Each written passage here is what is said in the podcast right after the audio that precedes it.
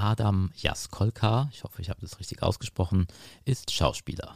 Man konnte ihn schon sehen beim Tatort, bei der Alte, Aktenzeichen XY, im Bader-Meinhof-Komplex und in der Serie Da Horm ist Da Horm. Die heißt wirklich so.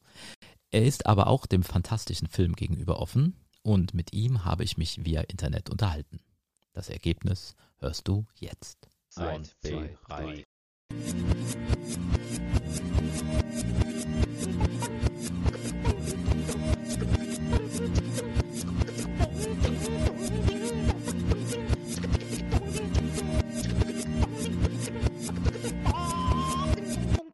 Ja, dann erstmal vielen Dank, dass du hier mit dabei bist im Neurotainment Podcast.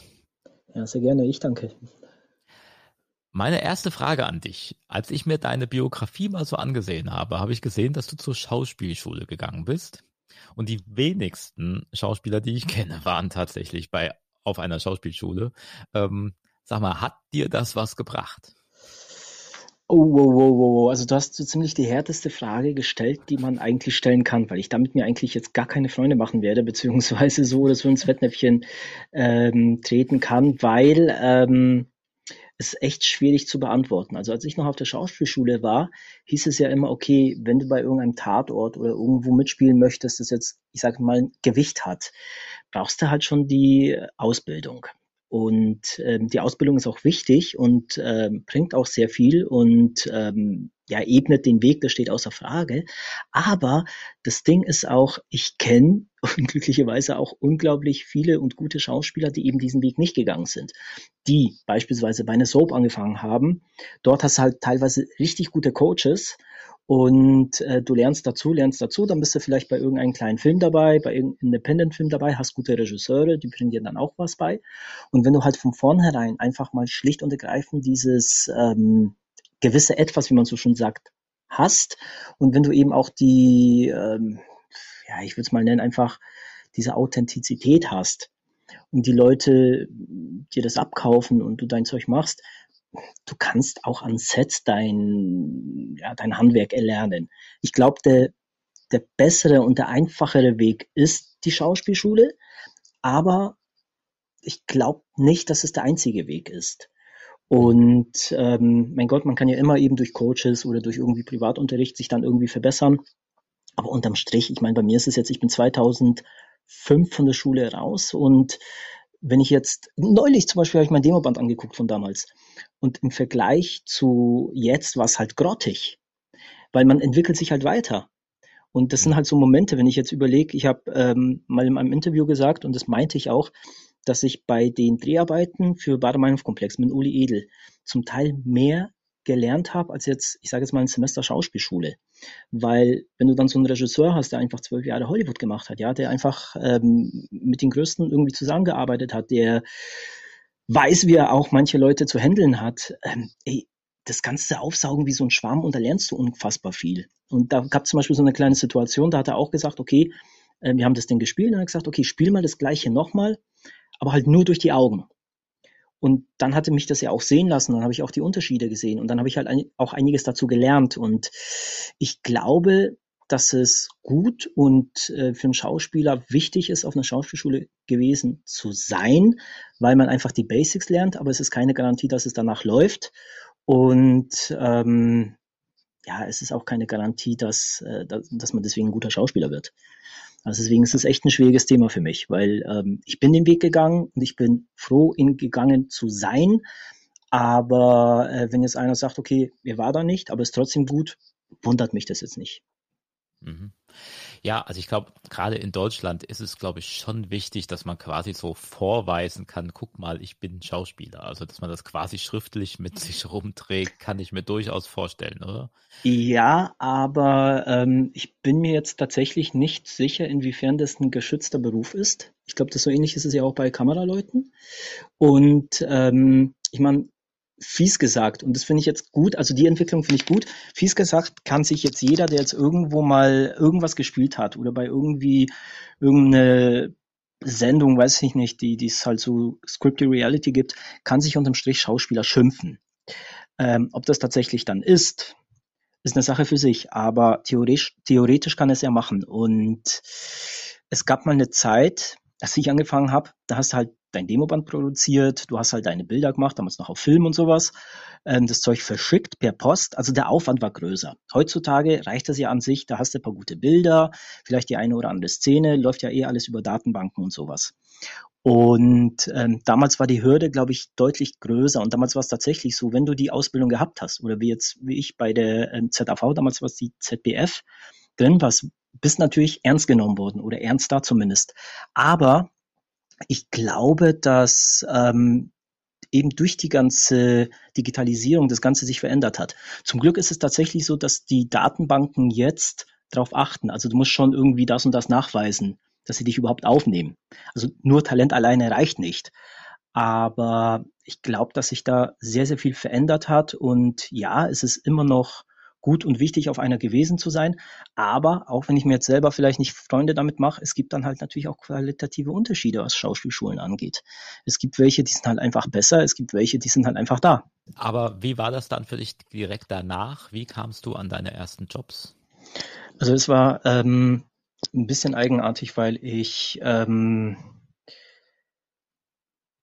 ich war jetzt sicherlich nicht der Beste damals auf der Schule. Aber was ich halt immer sein wollte, ich, ich, ich, ich wollte halt immer mich verbessern. Ich war fleißig. Sag mal so, ich war wie so ein Handwerker. Es gibt Leute, die gehen auf die Schauspielschule und die haben ein gottgegebenes Talent, da gehst du auf die Knie von. Die sprechen wunderbar, die spielen toll, die sind emotional, die sind der Wahnsinn. Nur kann sein, dass da natürlich die Entwicklung jetzt nicht so extrem ist, weil die sind halt schon auf einem hohen Level und ziehen das Ding durch.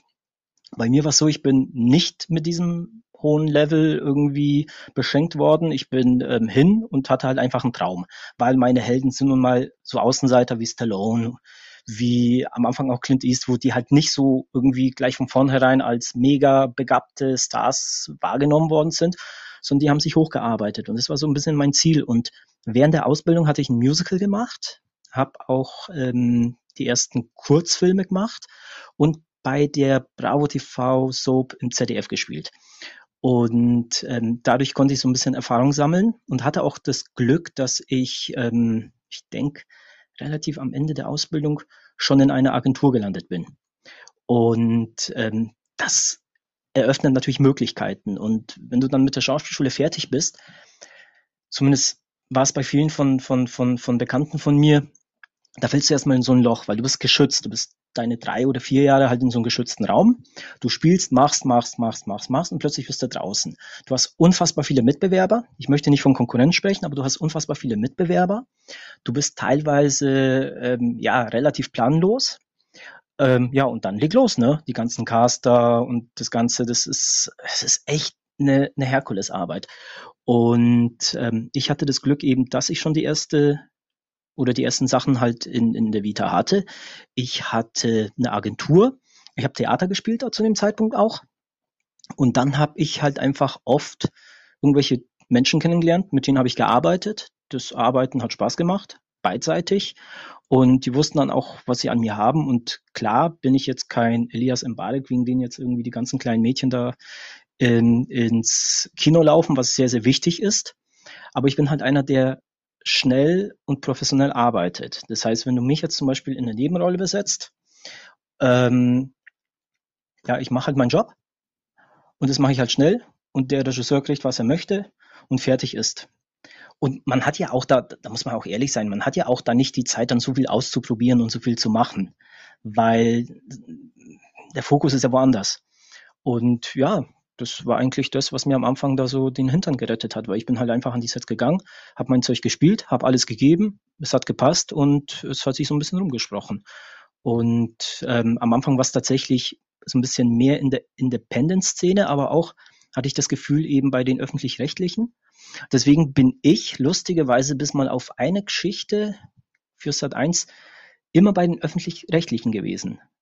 Mhm. Also ich weiß nicht, ob sich das dann eben rumgesprochen hat oder äh, woran das lag, aber es war tatsächlich so, dass ich also nie irgendwie ein Angebot für einen Film irgendwie von RTL, Sat1, Pro7, was auch immer gekriegt, sondern es war tatsächlich ja ARD, ZDF oder in meinem Fall dann halt auch der BR.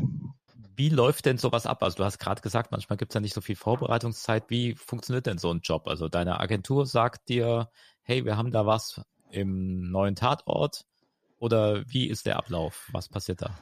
Das ist tatsächlich von Produktion zu Produktion unterschiedlich. Also was ich persönlich mache, ich ähm, bin mir dessen bewusst, dass keiner groß auf mich wartet. Ich muss mich natürlich auch in Erinnerung bringen. Also ich ähm, hoffe, dass es dann keinen auf den Nerv geht, aber ich äh, melde mich halt immer wieder bei den Castern ja auch, dass es mich noch gibt. Oder wenn irgendwas ausgestrahlt wird, ähm, hier bin ich, ähm, schaut euch das mal an, vielleicht passt es. Oder dann so eben Sachen wie bei Aktenzeichen. Ich war ja schon sehr oft bei Aktenzeichen dabei. Man kennt das Team, die wissen, ähm, wer ich bin, wie ich das Zeug mache. Und ähm, wenn da gerade vorgeschlagen wird und da ist ein Regisseur, der zufällig mit mir halt schon öfters gearbeitet hat, der weiß ja dann wahrscheinlich auch, was er an mir hat oder was für ein Typ ich bin oder wie ich dann halt reinpasse. Und dann ist es, ähm, ich sage jetzt mal, eine Sache, die dann doch schneller ist. Bei anderen Produktionen, wenn die Leute mich nicht kennen, nicht wissen, was, ähm, ob ich jetzt passe oder was, was meine Art ist zu arbeiten, dann äh, gibt ja diese äh, berühmten E-Castings, die ich persönlich allerdings, muss ich sagen, ähm, nicht so mag, weil ähm, wenn ich zum normalen Casting gehe und der Regisseur sagt, okay, so und so, probier das so und so und ich setze das um, dann weiß der Regisseur gleich, okay, er kann das umsetzen, es funktioniert, es passt. Weil so ein E-Casting kann ich theoretisch irgendwie eine Stunde vom vor der Kamera sein, ja, probieren, probieren, probieren, dann habe ich irgendwann mal das eine, das passt, das wird geschickt und die Leute sagen, boah, super toll. Ja, aber das war der eine Take. Und was ist mit dem vielleicht 99 davor? Deswegen bin ich ja kein Freund davon. Ich weiß, es ist einfacher, es ist schneller, es ist günstiger. Aber ich bin halt noch in so einer Zeit irgendwie ähm, gestartet, da war es halt anders. Da gab es keine E-Castings, man ist tatsächlich dahin, man hat seinen Text gehabt, man hat ähm, teilweise tolle Anspielpartner gehabt, teilweise hast du irgendwen, der gerade hier da war, sich einen Zettel geschnappt hatte und ähm, versucht hat, irgendwie gegenzulesen. Und trotzdem gibt man halt das Beste, was man geben kann in diesem Moment und äh, versucht zu überzeugen. Und das fand ich damals eigentlich spannender und das hat mir damals, glaube ich, auch ähm, mehr Türen geöffnet. Vieles läuft übers Demoband oder lief übers Demoband. So war es bei mir auch damals beim Bader-Meinhof-Komplex. Mhm. Und ähm, das war auch so eine Sache, die, ähm, glaube ich, dann auch Türen geöffnet hat. Weil klar, wenn man so einen Oscar-nominierten Film in der Vita hat, dann ähm, ja, ist dann doch ein bisschen mehr Aufmerksamkeit, als wenn es jetzt irgendwie, ich habe ja kurz davor einen, einen Independent-Film gemacht, der jetzt vielleicht nicht so bekannt gewesen ist, aber jetzt die Rolle deutlich größer gewesen ist und ähm, eine Freundschaft fürs Leben entstanden ist mit einem Regisseur. Aber ähm, faktisch, so in der Vita interessiert das natürlich kein Mensch. Ja, also, genau. Wie war das beim Bader-Meinhof-Komplex? Wie, wie bist du da herangekommen? Das war, das war eine komplett andere Geschichte. Also ich habe damals in Bayreuth Theater gespielt und das ist auch so eine Sache, die werde ich nie vergessen. Ich saß bei, also mit Eltern und, und, und, und ähm, hier Onkel, Tante, alle, wir waren bei, bei meiner Oma und dann kam ein Anruf von meiner Agentur. Also tatsächlich so dieses klassische Ding, so hier, ähm, da ist eine Anfrage für so einen äh, RAF-Film und ich hatte damals lange Haare. Ich dachte, ich würde einen von diesen RAF-Menschen da irgendwie spielen.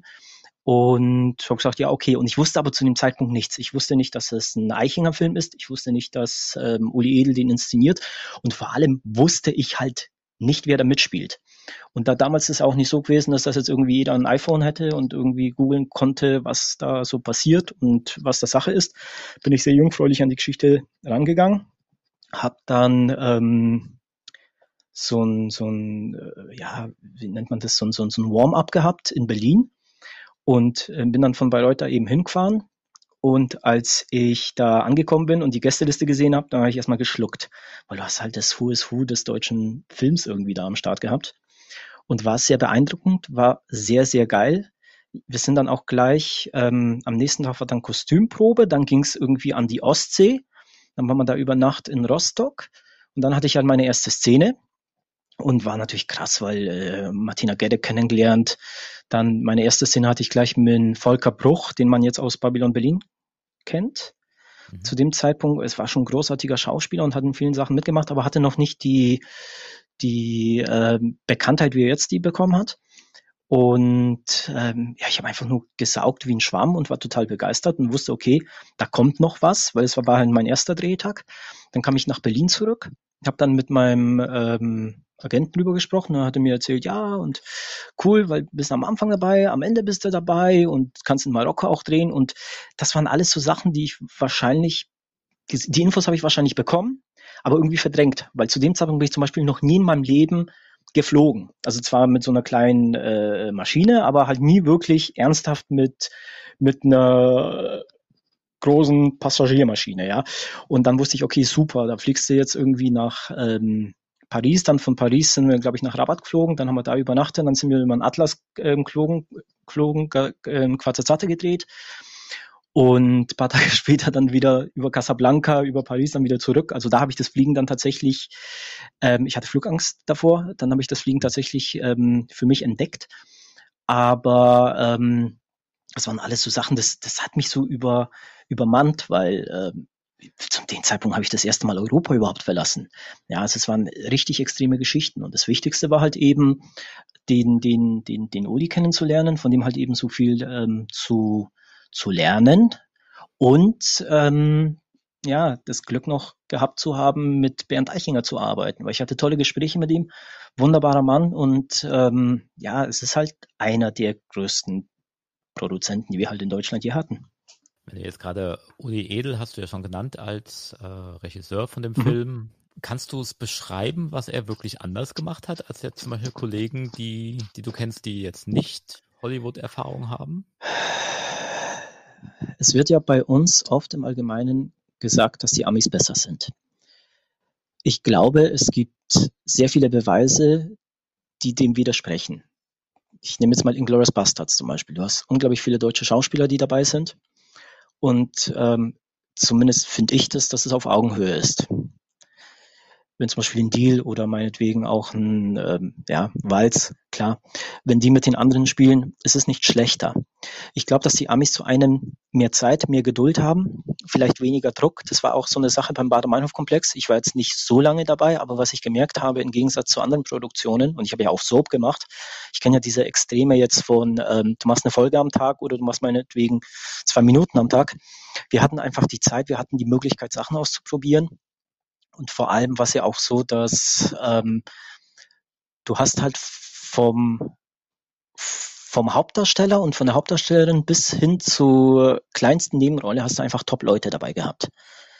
Und ähm, es war alles sehr professionell, es war sehr gut und vor allem hat man irgendwie auch die gleiche Sprache gesprochen, weil es war auch kein Platz irgendwie für, für Egos, sondern man hat halt einfach ein Ziel gehabt. Und viele von denen hatten ja auch davor schon zusammengearbeitet für der Untergang und dementsprechend kannten die sich. Jetzt war der Uli Edel jetzt, glaube ich, zum ersten Mal seit Ewigkeiten dabei, weil eben äh, er da im Ausland gearbeitet hatte. Aber nichtsdestotrotz haben sich ja der Bernd Eichinger und er ja schon seit Christiane F. gekannt. Seit der, seit der äh, Filmhochschule hatten sie, sie, sie sich ja gekannt und waren ja Freunde und sowas. Und das hast du halt gemerkt, dass das alles funktioniert. Bei ihm die Erfahrung, was mich halt so beeindruckt hat, war die Art, wenn man was gespielt hat, und es hat nicht ähm, so funktioniert, wie er es haben möchte. Er hat es ganz klar erklärt. Man hatte nie das Gefühl, dass man irgendwie was falsch gemacht hat, sondern man macht jetzt etwas anders. Und vor allem ähm, war es vielleicht, weil er ja auch mit ähm, Leuten gearbeitet hat, denen man ja auch nachsagt, dass sie jetzt vielleicht nicht ganz so einfach sind. Vielleicht hat er einfach auch dieses Fingerspitzengefühl gehabt, wie man den Leuten das erklärt. Und in meinem Falle war es eben das mit den Augen, weil er einfach der Meinung war, okay, pass auf, ähm, spiel das Gleiche, wie du gespielt hast, die gleiche Emotion, das Gleiche, nur eben durch die Augen. Und als ich das dann angesehen habe, es war tatsächlich ein Unterschied, ein extremer Unterschied. Und ich glaube, dass es einfach die Art ist, wie man mit den Leuten umgeht. Und ich möchte nicht sagen, dass jetzt in Deutschland schlecht mit den Leuten umgegangen wird, aber man hat einfach mehr Zeit, man kann sich mehr rausnehmen. Und ich glaube, dass man einfach Stück weit eine Gelassenheit und eine Ruhe hat, weil man einfach weiß, okay, man hat das Geld, man hat die Zeit, man hat die Möglichkeiten und man hat jetzt nicht den Druck, das muss jetzt so und so in der und der Zeit alles funktionieren, weil es sind halt noch Möglichkeiten. Und ähm, ich glaube, das macht sich ja schon in den Zahlen, wenn du jetzt anguckst, was ein deutscher guter Kinofilm kostet und was halt ein amerikanischer guter Kinofilm kostet. Und ähm, es geht jetzt nicht nur um die Effekte. Ich meine, man soll das jetzt nicht mit Avengers oder sowas vergleichen, aber allgemein die ganzen Geschichten, die haben halt einfach das Geld. Und klar, ähm, ich meine, ich spiele genauso, wenn ich jetzt für einen Euro spiele, wie wenn ich jetzt für eine Million spielen würde, theoretisch. Das macht jetzt keinen Unterschied. Aber wenn ich mehr Zeit habe, wenn ich mehr Möglichkeiten habe, auch was auszuprobieren, das macht den Unterschied. Und das haben die Amis halt einfach. Genau, du kennst ja auch wirklich das Gegenteil davon, mhm. äh, weil du schon in einer Soap mitgespielt hast. Ähm, erzähl mir doch mal, was, was es damit auf sich hatte. Ich kenne die jetzt nicht. Das war irgendwas für ein BR, nehme ich an. Genau, genau. Das war damals Dahorm ist Dahorm. Da war ich, war ich wiederkehrend ähm, dabei und ähm, da habe ich tatsächlich das schnelle Arbeiten gelernt, weil ähm, die müssen halt einfach relativ schnell sein, weil ähm, es ist ja Montag bis Freitag ähm, zu sehen. Und äh, dementsprechend musste halt einfach ähm, ja viel mehr am Tag drehen, als du jetzt zum Beispiel für einen Tatort oder sowas drehen musst. Oder zumindest, ja, das, das, ich sage jetzt mal so, wenn du jetzt einen Film hast, wo du jetzt, weiß nicht, fünf Minuten am Ende vom Film am Tag geschafft hast, da sollte schon irgendwie es auf eine Folge kommen. Und ähm, du hast natürlich auch komplett andere Möglichkeiten, weil du, ähm, du bist ja im Studio, also ich habe sowohl draußen als auch im Studio gedreht, aber im Studio hast du halt gleich deine drei Kameras. Theoretisch kannst du gleich rüberschneiden und machen. Ähm, du probst halt vorher das Zeug, also theoretisch könntest du gleich on air gehen. Ich glaube, es gab ja auch mal von, von der Lindenstraße, wenn ich nicht falsch liege, auch mal eine Live-Folge. Und die ganzen Kolleginnen und Kollegen, die da sind, die sind halt einfach top. Weil ich habe erstmal einen riesen Respekt, auch wenn ich vom Theater komme, aber ich habe riesen Respekt, ähm, was das Textlernvermögen von denen angeht. Also das ist äh, mega Wahnsinn, weil wenn ich jetzt überlege, ich habe eine wunderbare Kollegin, die meine Chefin da gespielt hat, die hat teilweise da zwölf Stunden irgendwie gedreht, ja, und ähm, eine Szene nach der anderen und die hat das Ding halt gemacht, ja, das ist souverän, das ist einfach der Hammer. Während du halt vielleicht bei einem anderen Film vielleicht deine sechs, sieben Sätze hast und das war's dann auch. Und ähm, ich hatte auch das Glück, dass ich tatsächlich mit einem Regisseur, mit dem Thomas Pauli, mit dem ich da gedreht habe, hatte ich auch bei Aktenzeichen gedreht. Und, ähm, und da war zum Beispiel auch zu sehen, okay, hier arbeitet er natürlich einen Ticken anders als jetzt zum Beispiel ähm, dann fürs ZDF bei Aktenzeichen, weil da auch ein bisschen mehr Zeit gewesen ist. Klasse Regisseur, jedes Mal fantastisch mit ihm zu arbeiten, aber es war tatsächlich eine andere Arbeit, weil ähm, ja, es ist halt ein anderes Format. Und ich denke, das ist ähm, auch so eine Sache bei uns Schauspielern oft oder auch die Außenwahrnehmung. Ähm, wir sind oft in so einem Schubladendenken, vor allem wenn du die ganz großen hast. Ja, wenn du jetzt zum Beispiel, sag mal, einen Till Schweiger hast, dann sieht man, okay, so und so ist der Till Schweiger. Dass er auch was anderes kann, das, glaube ich, wissen die meisten auch nicht, weil sie halt irgendwie dieses Bild im Kopf haben. Und so ist es ja auch bei, im Allgemeinen bei den Schauspielern. Wenn du einen Musical-Darsteller hast, hast du einen Musical-Darsteller. Gehst du davon aus, okay, der singt und tanzt und ähm, der macht das ja alles groß, damit in der hundertsten Reihe, die das genauso sehen. Dann heißt es dann ja, die Filmschauspieler, die können halt nicht, vielleicht nicht so viel ausdrucken, weil sie halt alles ähm, sehr minimalistisch machen. Und dann hast du halt die Theaterleute, die müssen ja laut und stark sein und stimmlich anders. Das stimmt alles, aber ähm, ein guter Schauspieler kann sowohl als auch. Und ähm, es ist schön, wenn man sich auch irgendwo ein Stück weit, ich sage jetzt mal, dass man so eine Nische findet, denn jetzt kommen wir zu dem Hauptproblem. Man möchte ja davon leben. Und es ist ja anders, als viele denken, nicht gerade der bestbezahlteste Job, weil du hast, manchmal hast du Drehtage, da kommt Haufen Kohle bei raus. Manchmal bist du aber an einem Theater, wo du halt einfach froh bist, wenn du jetzt irgendwie überhaupt den Monat irgendwie noch packst. Und wenn man irgendwo ist und in irgendeine Schublade stecken kann, es ist ja grundsätzlich schon mal nicht schlecht, weil man kann damit seine Miete bezahlen. Und alles, was dazu kommt, kommt halt eben dazu. Und ähm, da ist natürlich Soap eine tolle Möglichkeit, weil du hast halt dein Monatsgehalt dann und dann ähm, machst du und lernst auch dazu durch die ähm, Coaches, die du hast. Aber ähm, es ist eine komplett andere Arbeit jetzt als beim normalen Film, weil eben andere Möglichkeiten da sind. Ich möchte nicht sagen, dass sie schlechter sind, aber es sind halt andere Möglichkeiten und auch ein anderer Druck. Du hast ähm, ja eben schon erwähnt, mit dem Geldverdienen ist manchmal, manchmal geht so.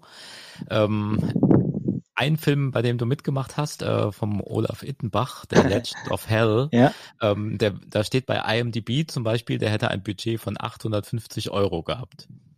Das, daraus lese ich, dass du ja unmöglich Geld dafür gekriegt hast. Nein, habe ich auch nicht. Also ich habe tatsächlich, ähm, also das ist ja auch so ein, so, so, so ein Thema, da ähm, gibt es auch unter Schauspielern sehr viel Diskussionsbedarf, was auch vollkommen richtig ist. Ähm, und wo ich so ein bisschen auch zwischen den Stühlen sitze, weil auf der einen Seite, ähm, klar, wenn du zum Bäcker gehst und sagst, hey, ich möchte gerne ein Brötchen, ja, ähm, aber ich zahle nichts dafür. So ist es ja auch mit uns, weil auf der einen Seite, wir haben das ja irgendwann mal gelernt oder wir machen das im besten Falle hauptberuflich und jetzt irgendwie ohne Gage was zu machen, ist eigentlich doof. Auf der anderen Seite sage ich jetzt mal so, man sammelt auch eine Erfahrung, man kriegt Material fürs Demoband und äh, es ist halt so ein, so, ein, so ein sehr schmaler Grad, was wie ich persönlich habe ähm, Legends of Hell ähm, war, war für mich eine Sache, ich wollte dabei sein, weil ähm, der Regisseur, den ich vorher angesprochen habe, mit dem ich den Independent-Film gemacht habe, das war Sick Pix, der Regisseur war Stefan Schwenk, ähm, der war ein Fan von Ittenbach und der hat immer viel von ihm gesprochen und ähm, Splatter ist jetzt nicht mein Ding, aber ich hatte Respekt, weil ich dann auch mitbekommen habe, dass er beim Uwe Boll ja für ähm, Blood Rain und sowas ja auch die Effekte gemacht hat und das hat er drauf. Ja, also die Effekte sind ja der Hammer. Und ich wollte halt einfach dabei sein und ich wollte ihn kennenlernen und lustigerweise war ich da auch eben mit Stefan, also mit Stefan Schwenk da und wir haben da ähm, eine richtig geile Szene gedreht. Also ich bin, bin da in so, ein, so, ein, so eine Taverne rein und ähm, habe dann irgendwie die ganzen Typen vermöbelt mit den ganzen anderen Schergen und dann, dann sind wir irgendwie, also, also richtig mit allem drum und dran, weißt du, Hammer drauf und bis zum geht nicht mehr. Und dann ähm, irgendwie raus und dann haben wir die, die, die Taverne irgendwie angezündet, überall Pferde gewesen. Dann, dann also es war alles schon sehr, sehr extrem alles und ähm, hat auch tatsächlich ähm, sehr viel Kraft gekostet und, und, und ist auch ja richtig ein nahe gegangen, weil ich meine, so, so einen Typen habe ich mein ganzes Leben noch nie davor gespielt. Und das war eine geile Erfahrung, aber natürlich war das für umsonst und ähm, war eben auch schön zu sehen, wie der Olaf gearbeitet hat und wie das Ganze da eben so gewesen ist und ähm, hat unfassbar viel Spaß gemacht und mir auch ein bisschen eben gezeigt, dass ähm, es ist im Film auch anders ist, weil natürlich hatten wir dann auch die Gespräche, ähm, was gibt es für Möglichkeiten, äh, wie ist das vom Budget? Ich persönlich weiß nicht, wie hoch das Budget war, weil ich habe neulich tatsächlich lustigerweise, weil ich ähm, habe mich jetzt mit, mit ähm, Uwe Boll beschäftigt und ähm, habe so ein bisschen irgendwie bin dann eben auf, auf Olaf Wittenbach gekommen, weil ich wollte noch so ein bisschen sehen, ob der noch was macht, beziehungsweise was er macht. Und dann bin ich auf Legend of Hell gekommen und da stand auch irgendwas mit ähm, wiederum anders, dass ähm, wohl sehr, sehr viele da irgendwie sich beteiligt hatten und dann doch irgendwie vom Budget das recht hoch war. So oder so, macht ja keinen Unterschied, ich habe ja nichts dafür gekriegt, aber ähm, das ist schon eine eigene Welt. Ne? Das ist schon eine eigene Filmwelt. Wenn du dann dagegen ähm, eben sowas wie Bader-Meinhof-Komplex ähm, nimmst, also ist schon geil, was bei uns alles möglich ist. Ne? Also in alle Richtungen. Genau, also ich glaube auch, man muss die, die Mischung muss man machen. Ne? Also Absolut. ich habe Gespräche auch immer mit vielen Schauspielern. Du natürlich, ja, wenn du gerade irgendwie gucken musst, wo du deine Miete zusammenkriegst, dann mach halt den Job, der dich bezahlt. Ähm, und wenn du zwischendrin nochmal irgendwie am Wochenende irgendeinen Independent-Scheiß mitnehmen kannst, dann mach das halt auch, wenn das dich irgendwie kriegt, ne? wenn das ein interessantes Projekt ist. Ja, aber es, ist, es ja. bringt ja auch nichts, dann so überheblich zu sein und zu sagen, okay, das und das mache ich nicht. Es gibt vielleicht die eine oder andere Sparte, wo ich sage, das möchte ich nicht machen, weil ich ähm, nicht dahinter stehe, weil ich das jetzt vielleicht nicht gut finde, wenn jetzt irgendwas ähm, on air ist, funktioniert. Du hast wahnsinnig viele Zuschauer, aber letztendlich kriegt der Kollege vielleicht 150 Euro, weil mehr angeblich nicht geht. Ähm, gut, das würde ich nicht machen. Das finde ich nicht gut. Aber auf der anderen Seite, ich mache ähm, kleine Theatergeschichten oder Stadtführungen mit Schauspiel und weißt du, von sowas werde ich nicht reich. Ich spiele und das ist das Wichtigste. Ich bin Schauspieler geworden, um Leute zu unterhalten, um für die Leute zu spielen und denen halt einfach vielleicht ein Lächeln auf die Lippen zaubern oder die halt einfach schlicht und ergreifend aus ihrem Alltag so ein bisschen rauszuziehen. Eine Frage zum Schluss hätte ich gerne von dir noch beantwortet. Wenn die Hörer und Hörerinnen jetzt sagen, ja, okay, ich wäre jetzt auch gerne Schauspieler oder Schauspielerin, was für einen Tipp hättest du? Ja, das, das wäre tatsächlich jetzt auch ein abendfüllendes Thema. Aber grundsätzlich ist es ähm, wichtig, dass man ähm, offen ist. Und zwar ähm, sowohl im Genre, also klar, wenn man jetzt auf die Schauspielschule geht und man, man ist irgendwie mit Actionstars groß geworden, möchte man Action-Sachen machen. Also davon sich komplett mal zu verabschieden, weil ähm, man macht so ein bisschen auch, was kommt. Dann, dass man halt auch offen ist äh, für Theater, für Musical, wenn man halt singen und tanzen kann. Weil wenn jetzt gerade nicht die Wahnsinns Dreharbeiten reinkommen, ist man froh, wenn man irgendwie vielleicht ein halbes Jahr, wie es bei mir damals der Fall gewesen ist, auf Europatournee mit einem Musical unterwegs sein kann. Und ähm, ja, dass man halt einfach schlicht und ergreifend, wenn man der Erfolg oder wenn mal der Erfolg da ist und es mal gut läuft, dass man halt einfach schlicht und ergreifend nicht vergisst, wo man herkommt und dass es halt nicht immer so der Fall sein wird. Mhm. Aber in erster Linie ist es harte Arbeit und hoffentlich dann eben die richtigen Beweggründe. Also nicht irgendwie Geld verdienen und berühmt sein zu wollen, dann seid lieber Influencer, geht zum Bachelor oder keine Ahnung, im Dschungel. Aber wenn man halt einfach spielen möchte, wenn man die Leute unterhalten möchte, wenn man halt einfach schlicht und ergreifend, ja, Spaß an der ganzen Sache hat, dann soll man es probieren. Und ähm, wenn es mit der Schauspielschule nicht klappt, gibt es ja noch andere Möglichkeiten. Und wenn die auch nicht klappen, dann soll es dann einfach nicht sein. Ja, vielen Dank. Das ist doch ein sehr schönes Schlusswort. Dann bedanke ich mich, äh, dass du beim Neurotainment Podcast dabei warst. Sehr, sehr gerne. Hat sehr, sehr Spaß gemacht. Also sehr viel Spaß gemacht mit dir. Sehr, sehr angenehme Gesprächspartner. Genau. Kontakte zu dir, äh, wie man dich findet und zu deinem Reel oder was auch immer es so alles gibt, äh, gibt es wie immer in den Show Notes. Und dann bedanke ich mich und bis dahin, die Zukunft ist frei. Das war der Neurotainment Podcast von und mit Andreas Z. Simon. Wenn dir die Folge gefallen hat, dann lass doch gerne einen Like oder einen netten Kommentar da, damit auch andere den Podcast besser finden können.